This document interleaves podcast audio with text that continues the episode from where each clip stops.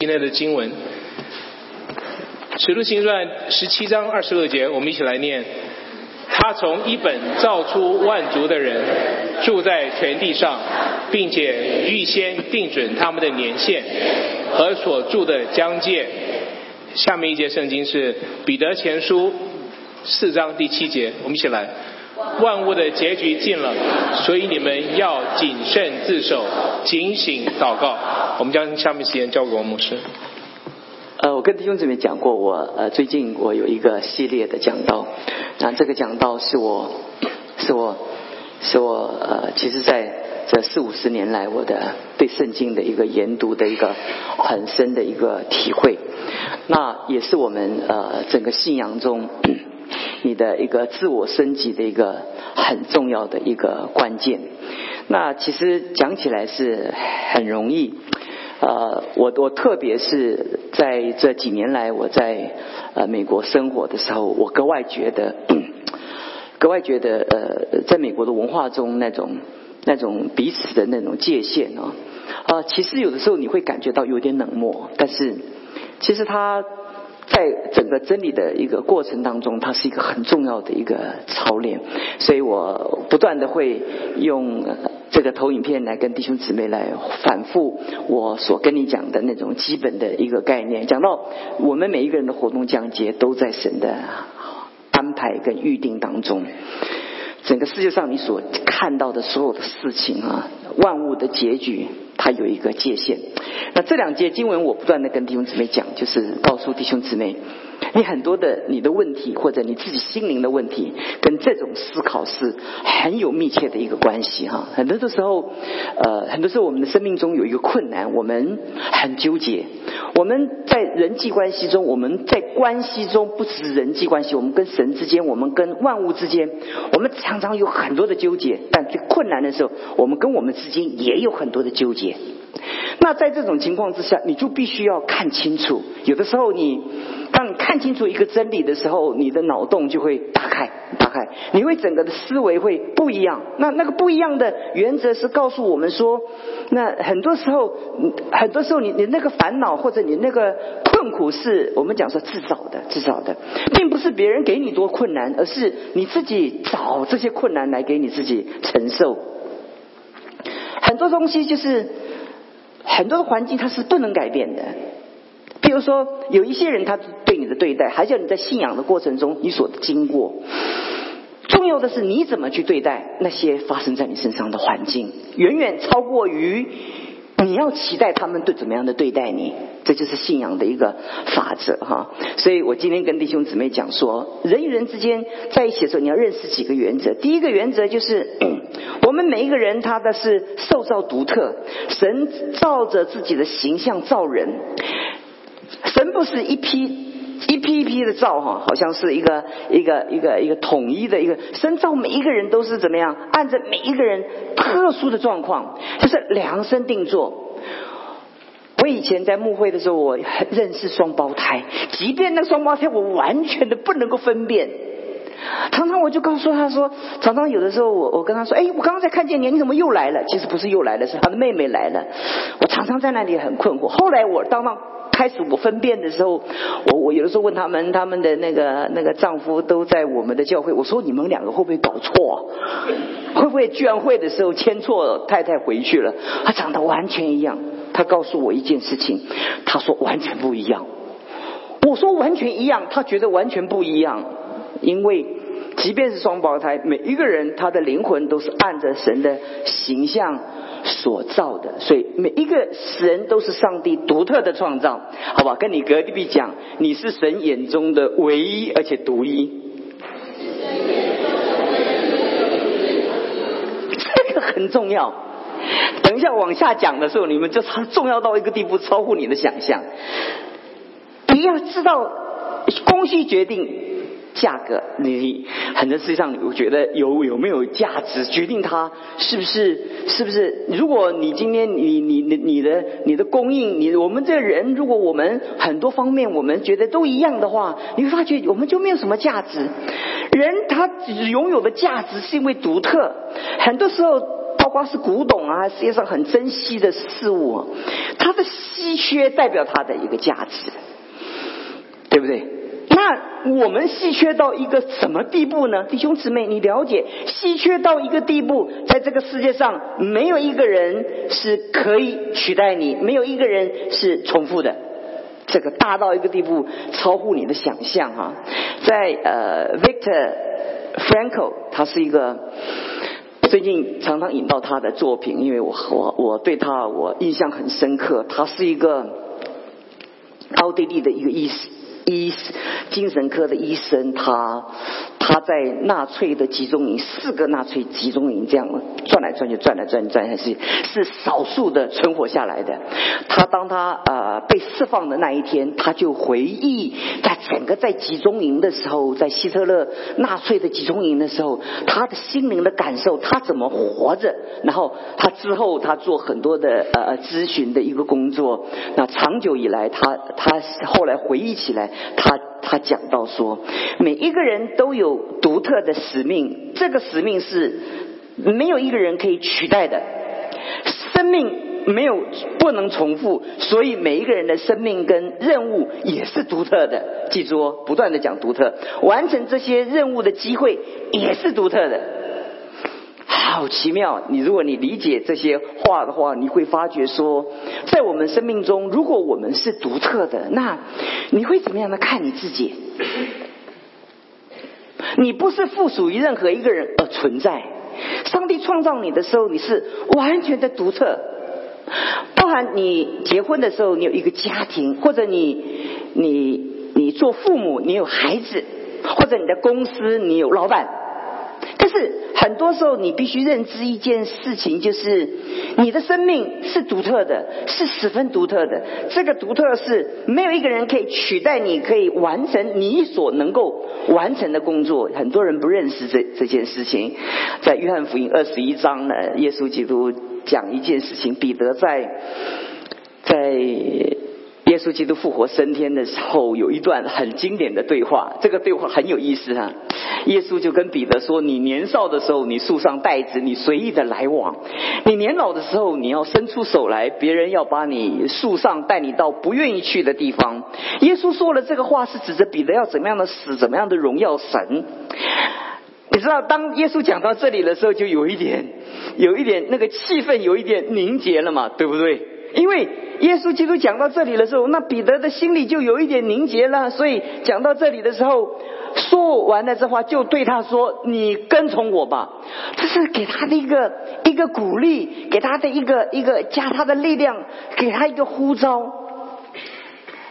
彼得在他的思想中，他面对了耶稣基督给他独特的使命跟期待以后，彼得转过身来看见。使徒约翰就是耶稣所爱的那个门徒，他就跟主讲说：“主啊，这个人将来如何？”你发觉这个对话很有意思，对不对？当他耶稣基督给他一个独特的任务跟使命的时候，他对使徒约翰他将来的命运，他充满了期待，想知道。也就是说。主，你可以给我这个任务，给我这个使命，但是他呢？是不是我们心中就有一个有一个个主啊？这人将来如何？耶稣对他说：“我若要他等到我来的时候，这句话很难懂啊。就是说，如果我我要他活到我我我再来。”与你何干？其实这是不可能的嘛，对不对？耶稣基督的再来是若干多少年以后？那那使徒约翰最多活活到一百岁，那一百岁左左右上上下。那但是但是但是讲到一句话非常重要的是与你何干？你来跟从我吧，那种独特就被分别出来了。很多时候，我们在面对我们的生命的遭遇的时候，就像这一句话讲到说，他们中间就传说那个门徒是永远不死，也就是说，耶稣基督再来，他使徒约翰要活到耶稣基督再来，那这个人不死啊？其实不是，其实耶稣不是说他不死，乃是说我若要他等到我来的时候与你何干？也就是不是说他不死，他即便他不死与你何干？这很重要，很重要。这这个扫罗。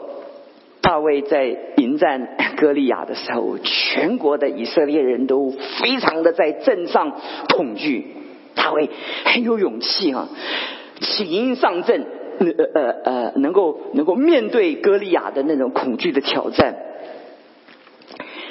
扫罗本来说：“哎呀，你这个看你这个个子小小的，看你这个。”这个太年轻了，不太可能。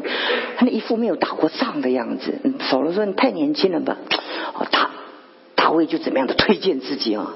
他的推荐成功了。扫罗终于相信他可以放手一搏了。其实扫罗也没有选择，因为全国上下没有一个人敢出来面对歌利亚的校正跟跟对战，所以扫罗就。很怜悯他，就就好，那那你先去打打仗。好，我把我的铜盔借你，我把你的铠甲，我把铠甲给你，我把我的战刀给给你，我把你的战衣给你穿。啊，看看你怎么样？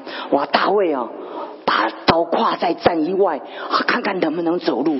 发觉不能够走路，因为扫罗的个子是非常的高，高过别人一个头。别人大概都在他的腰部，所以他的铠甲一定是很大嘛。所以扫罗大大卫从此以后，他穿不是扫罗的铠甲，是披着扫罗的铠甲。那结果作战不要做，他能能能负载这种武器，都已经成为他心里的负担呢。他就对扫罗说：“我穿这些我不能走啊。”书还没有穿宽冠啊，就是把这个脱脱掉了。他就拿手中拿杖，又在溪中挑选了五块的光滑石头，放在袋里，就是牧人囊里手中带着甩石的机旋，甩石的机旋其实就是那个那个那个那那那个弹弓，就这个意思。这个是他最熟悉的，他常常在旷野牧羊的时候，他非常的熟悉这些呃，他所用的这些最简陋的武器来对付狮子、熊跟各样的野兽。在我们生命中啊，你要学习做自己，要很大的勇气。常常看见一个人的时候，我讲一个讲一个小的时候的故事。为什么会近视？我家不应该会有近视的遗传，因为我们家从上到下都是不读书的。哎，我们家小孩啊很多，但是呃都是不读书的。其实我天生也不是很会读书、很能读书的。那结果结果有有一天，我就我就看见有一张。照片就看见有一个人啊戴着眼镜很帅，我就天天梦想我是不是有一天能戴眼镜。哦，该开灯的时候故意不开，故意在暗暗的暗中苦读。其实就一个梦想，梦想自己有一天可以戴眼镜比较帅一点。因为眼睛小，这个眼睛一戴就看不到我眼睛多小。直到有一天，我真的是如愿以偿了，我戴眼镜了。我配完眼镜了以后，我在看我的自己，怎么跟我看的那张照片不一样？我就想说，其实他的帅跟戴眼镜没有关系。我们很喜欢想做我们眼中所看的别人嘛。嘛？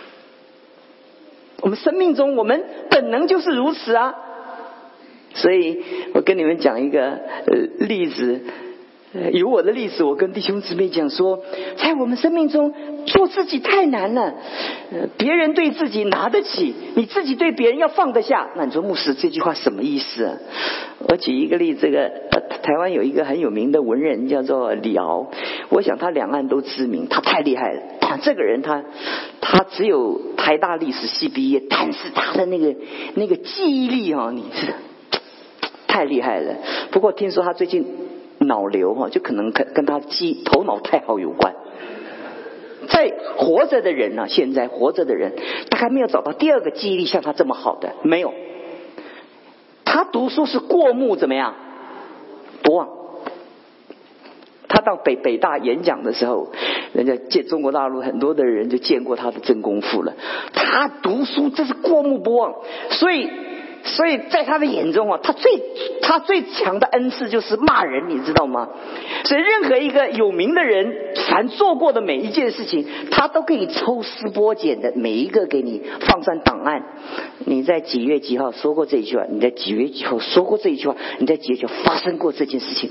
他还给你做个表，把摆在那一对比哈，所有人的言行都曝曝光了。他就。常常骂另外一个我们那里最有名的诗人之一，叫做余光中。他是一个大一个一个很有名的大学的中文系主任，也是有名的诗人。他天天骂他，他天天骂他。别人就问那个余光中说：“哈，哎，李敖天天骂你啊，骂你，你怎么不回应啊？”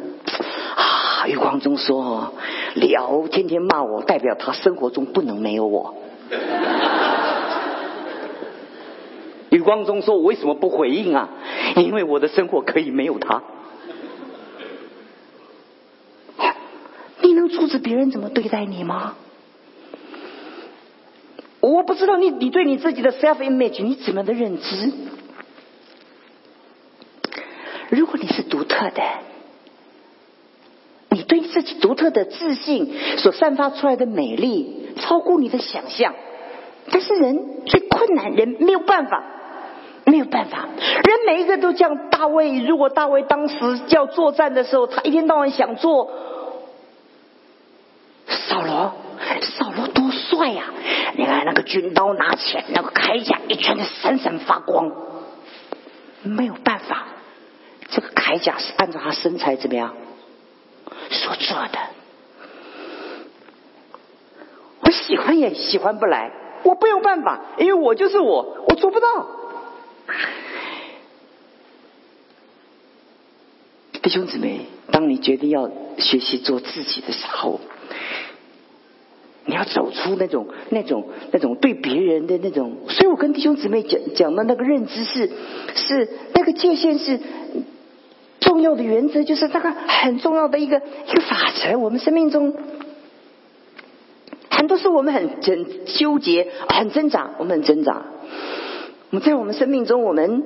我们还都在别人的阴影跟别人的一个一个眼光中，我们我们揣摩别人怎么看我们，我们揣摩别人怎么期待我们。对不起，别人没有那么的空，常常想你。可是你自己就你自己就怕，每天就担心。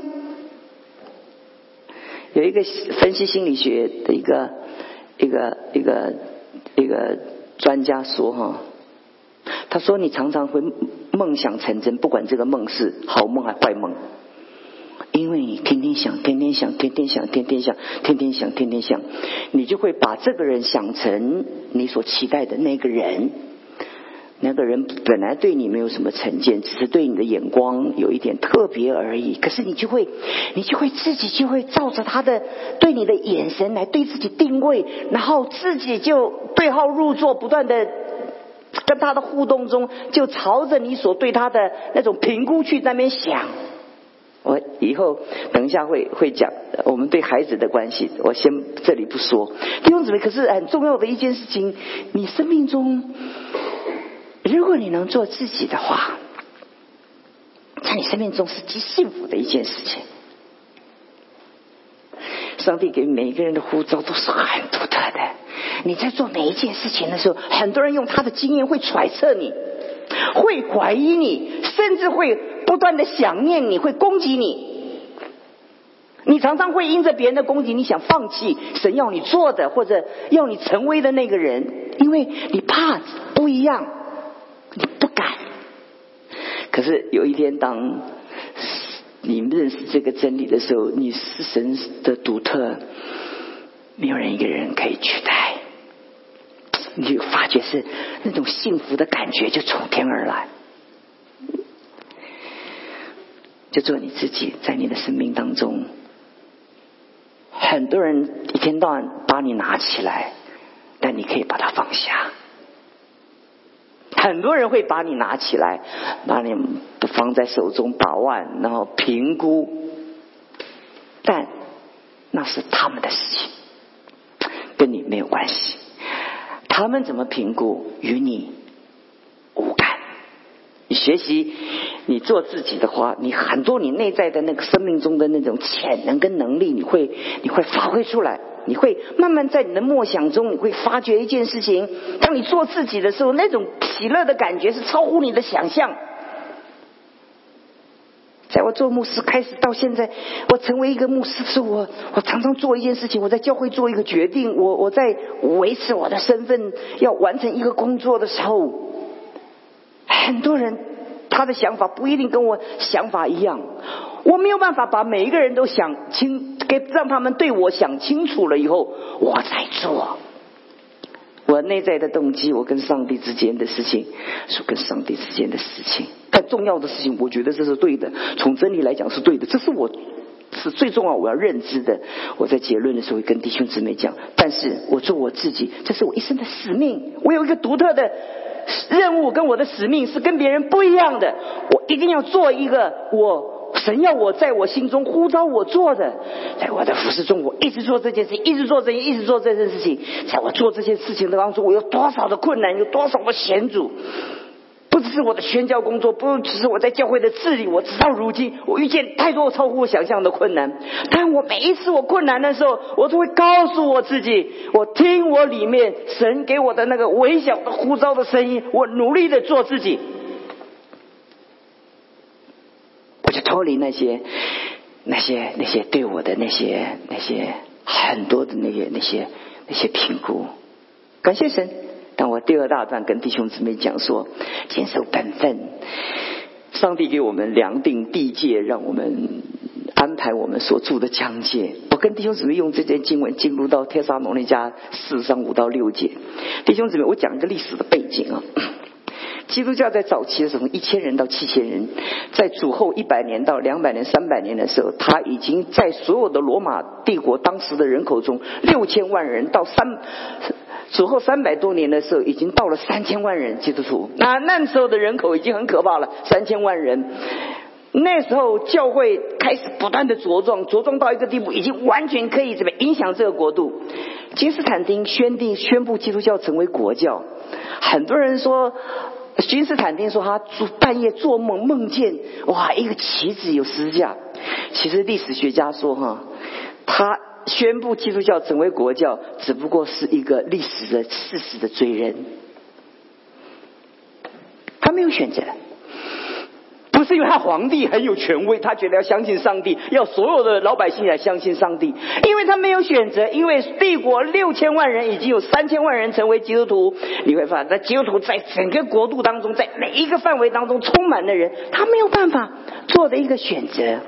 你就可以知道，当时教会规模已经大到一个地步，你知道量大，他就不容易控制那个精准的品质。教会越大。按比例，你做每一件事情，评估每一件事情就按比例。所以教会越大，基督徒越多，那个失职的基督徒就不合标准基督徒，或者呃不讨神喜悦基督徒，相对的就多。那个如果你就一百个人，前段、中段、后段，你那个比例就就很容易就分出来了。那个比例也不多。你如果只有一百个人的教会，你觉得教会有百分之几、百分之百分之几、百分之几？有一些基督徒受了洗，其他的名字叫奇，也叫做怪。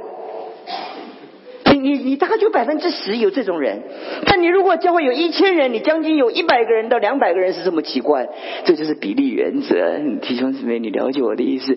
每每一个人人口当中，他就有这个奇特。那你看奇特的时候，就看比例啊。你看比例，如果你觉得这个比例这个是合理的范围，非常合理。有一些人他们在这里表表表达的的看法意念是很奇特的，合理，因为每一个阶段都有一个很特别的。在那个整个大熔炉的那种基督徒的，把成为异教变成基督徒的时候，那速度快到一个地步，他们还来不及把基督教的真理跟圣经的真理内化在他们的心中还来不及，因为时间快到一个地步，已经那个速度增长快到一个地步，根本来不及培育他。因为属灵的生命，它需要时间，是需要培育。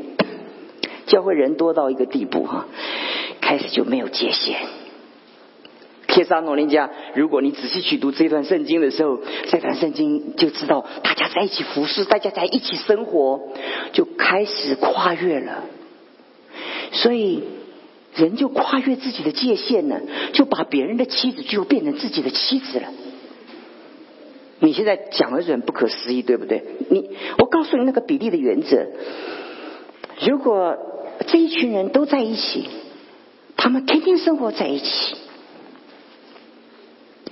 他们的感情就跟你想象的不一样，像圣经记载这种真理的例子，在爱城大概呃不太容易发生，知道吗？但是在历史中，在当下就会发生，因为因为人人多到一个地步，他们生活太紧密了。在教会，如果人数多，而且人呃结结构庞大的时候，你猜一个教会有十几万人的时候，你知道那个比例？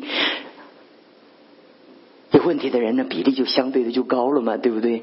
那所以就开始就他们失去他们的边界。如果我是老板，如果我也是基督徒，因为几乎不都没有别人不是基督徒，你生出来你就是基督徒，你一代一代就是基督徒。我不一定重生得救，但是我出生就是基督徒。然后我我做老板，然后我有属下，老板跟属下也没有没有界限。等一下我不会讲，但我先跟你们讲的一件事情，这段圣经的上下文就开始没有界限。弟兄姊妹，大家在一起的时候，无论如何，我们怎么走，怎么走，怎么走，怎么走，怎么走，同工同工的感情，夫妻夫妻的感情，所有的感情就是不一样的感情。多少人能够明白这件事情？很多人就把感情他弄错了。特别在呃我们的家乡，那个大公司的老板呢，大还比例还真不低哈。他天天跟他的秘书在一起，天天跟跟他秘书在，常常会出问题，你就知道吗？因为关系近了，界限就怎么样，就失去了。常常我们因为太熟了，不是成为过分的情感，就成为过分的对立两个。因为我们熟了，熟熟到一个地步，因为太熟了，所以我们就没有界限，然后冲突了，我们从最好的朋友变成最坏的敌人。就是我们可能，但有的时候我们我们我们好好好好到一个地步，过了我们好的情感的性质跟界限呢。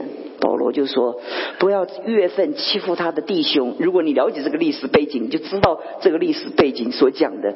保罗说，主必报应，正如我预先对你们所说，要嘱咐你们的，不要月份超过神的旨意跟律法。人当人在言语、肢体跟感情上越了份，就会犯罪得罪。上帝，但是我们在一起的时候，说话我们的动作，我们都有一个一个一个适度的一个一个界限。其实其实再好，我们都有一个界限。那那个那个界限一越过了，就不讨神喜悦了。除非是呃有关于人的隐私、关乎犯罪的事情，我们禁止跨界任意的揣测跟传播。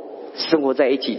很近呢，我们就知道别人的一些隐私，我们就知道别人的一些短处，在你生命中，你每一次传播这些短处的时候，你叫做跨越你的界限。常常我们在团体中常常处理怎么样？有人说有没有？对不对？常常就说有人说，有人说，你问他谁说？他说不好说。他常常都说有人说，我讲完到常常有很多弟兄姊妹问我说：“牧师，有人说你今天讲道讲的不好。”我说：“谁说？”他说：“很难说。”他叫我不要说，送我一个炸弹，让我每天去思想这个炸弹，然后想办法去拆这个炸弹。弟兄姊妹，在我们的生命当中，我们好喜欢这个团体，好喜欢，好喜欢我们的文化，我们的文化，我们华人的文化都是这个特质。哎呀，什么他他家他家的孩子考到哪里了？哦，他家的孩子多会读书，哦，吹你何干？我我家的孩子啊，很多人是过，很多人是自卑，很多人是过度的自恋。哎呀，你看我家的孩子啊。我有一个童工很可爱，他付出很多哈，但他有一个优点呢。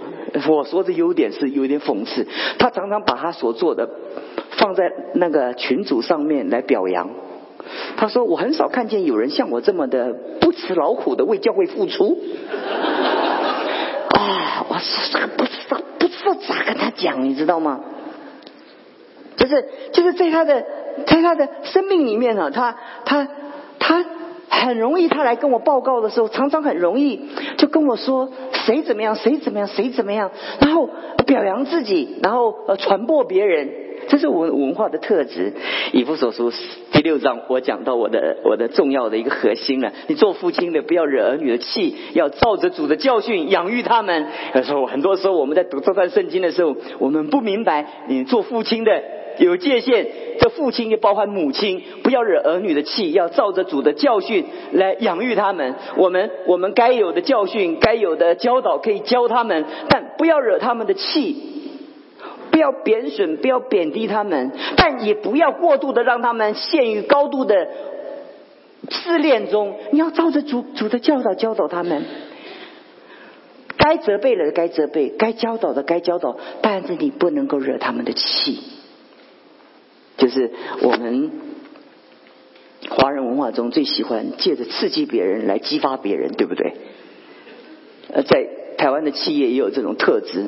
一进企业的时候，他们就问说：“你做的什么东西？”那个老板就把那个那个员工的报告就从桌上唰一下就摔到那个门门口去，重做。这样，其实他也不是做的太差，他们就要杀杀他的怎么样威风。这就是惹别人的怎么样气？我们以 我我常常自己反省就是这样。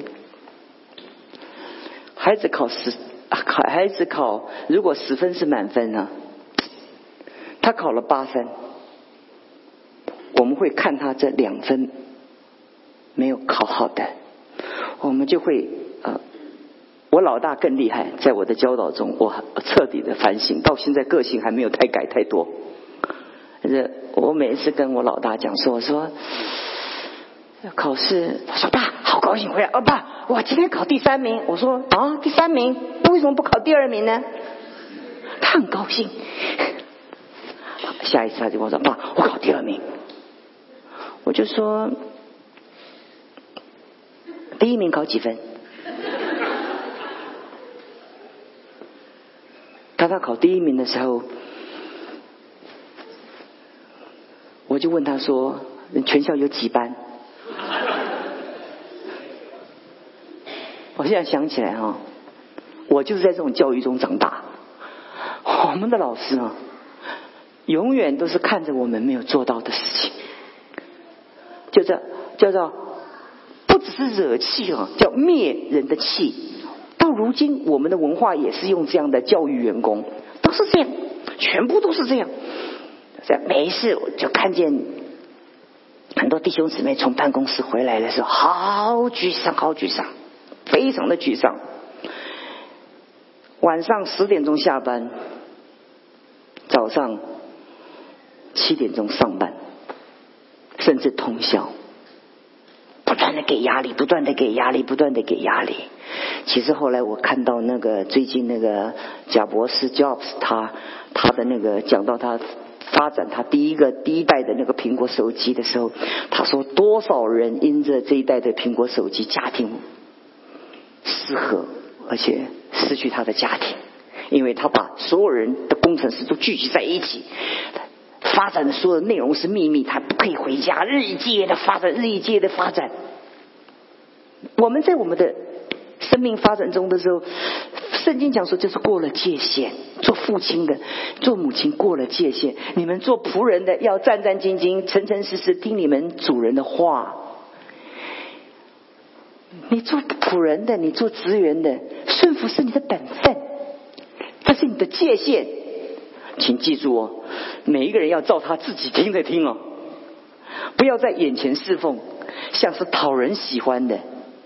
是像基督的仆人，要从心里顺服神的旨意，甘心服侍，好像服侍主。那你说我在办公室怎么叫做服侍主呢？保罗解释不是这样解释。保罗说你在办公室所做的每一件事情，都是做在主的身上。哇，我们。从来没有想过这样的思维，对不对？一般我们都是派一个人在门口看老板有没有回来。我们老板没回来，大家都非常的轻松。啊，那个、那个、那个、那个探子在门口说：“哦，老板我回来了。”哇，大家都恢复到原状，好努力专心做事。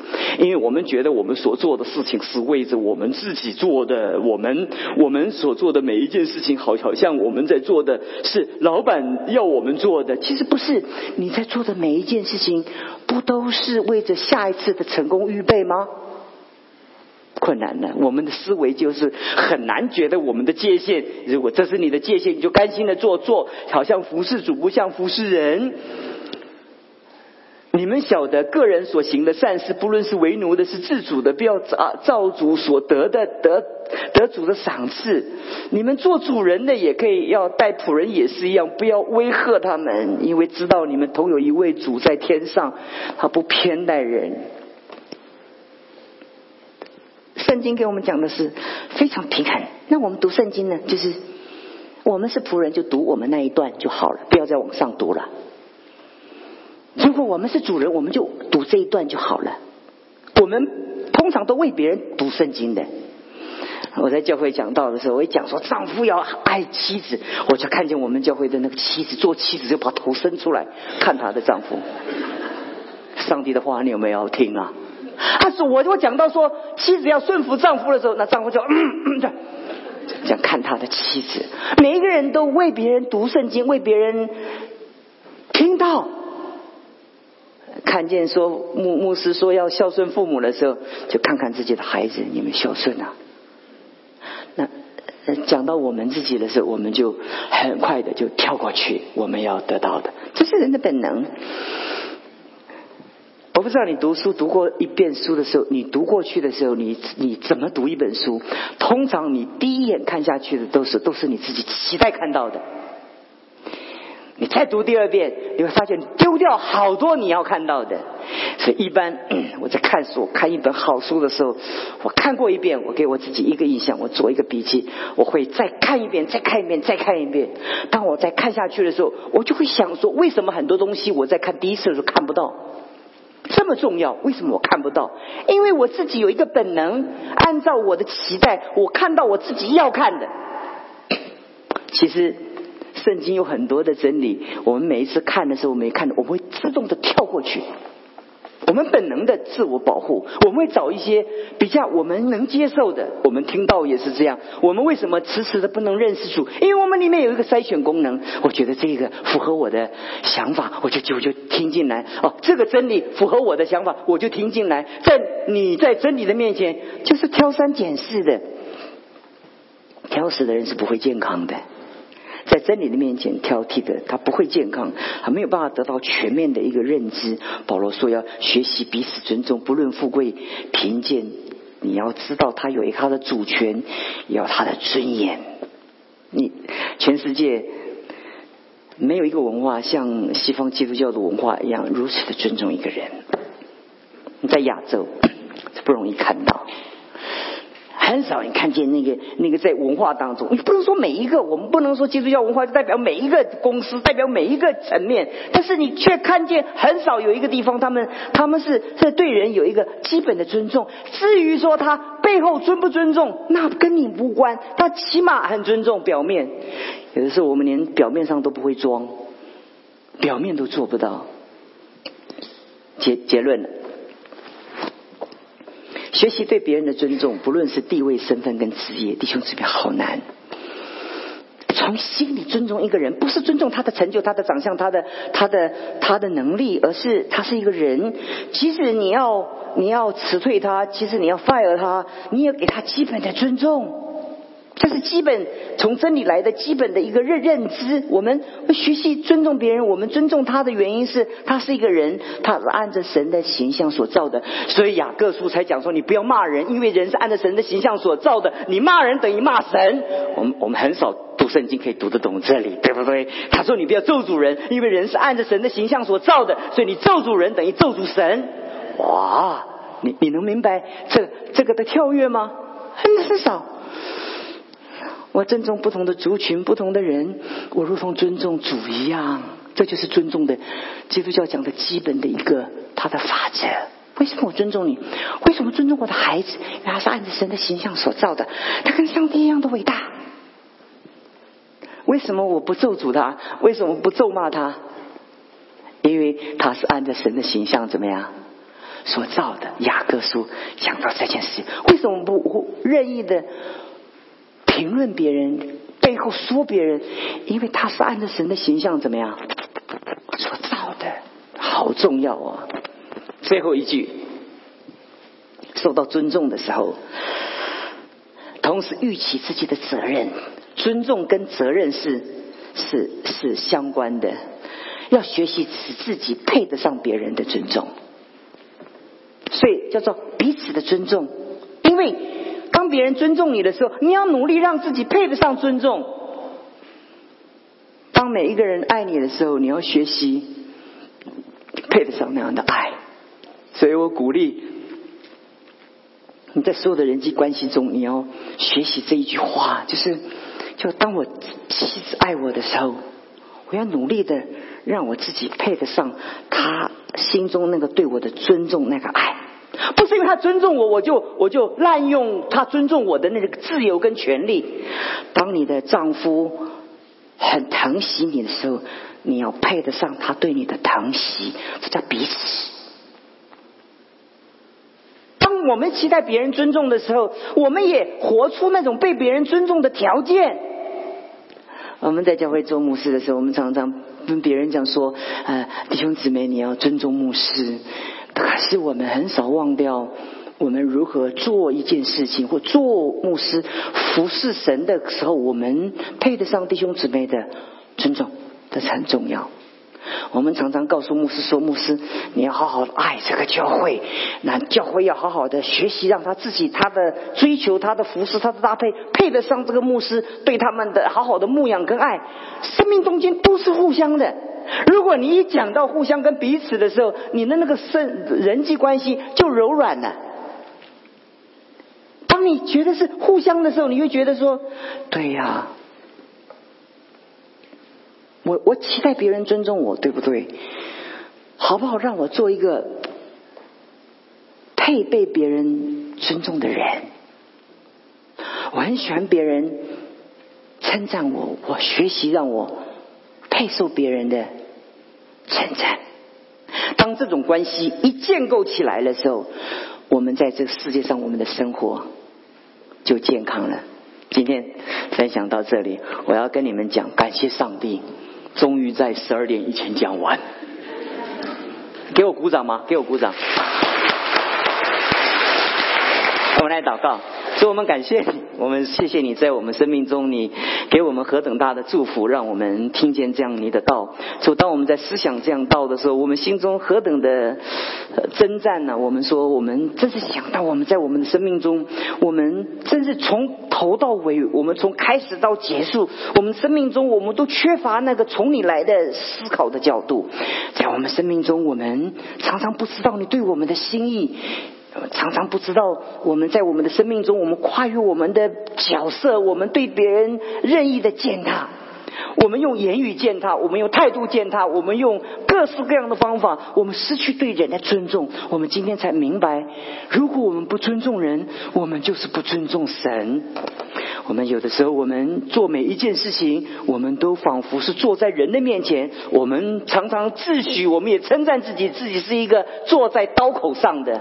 但是在你的光中，我们觉得何等的虚假。我们在你面前，我们没有从心里做出来，就不能讨你的的喜悦。求亲爱的圣灵，你教导着我们。当我们受到别人尊重的时候，我求你给我们来活出来配受别人尊重的那种生活。我们一起努力的尊重别人，也受别人尊重，一起建构一个健康的人际关系。奉耶稣基督的名。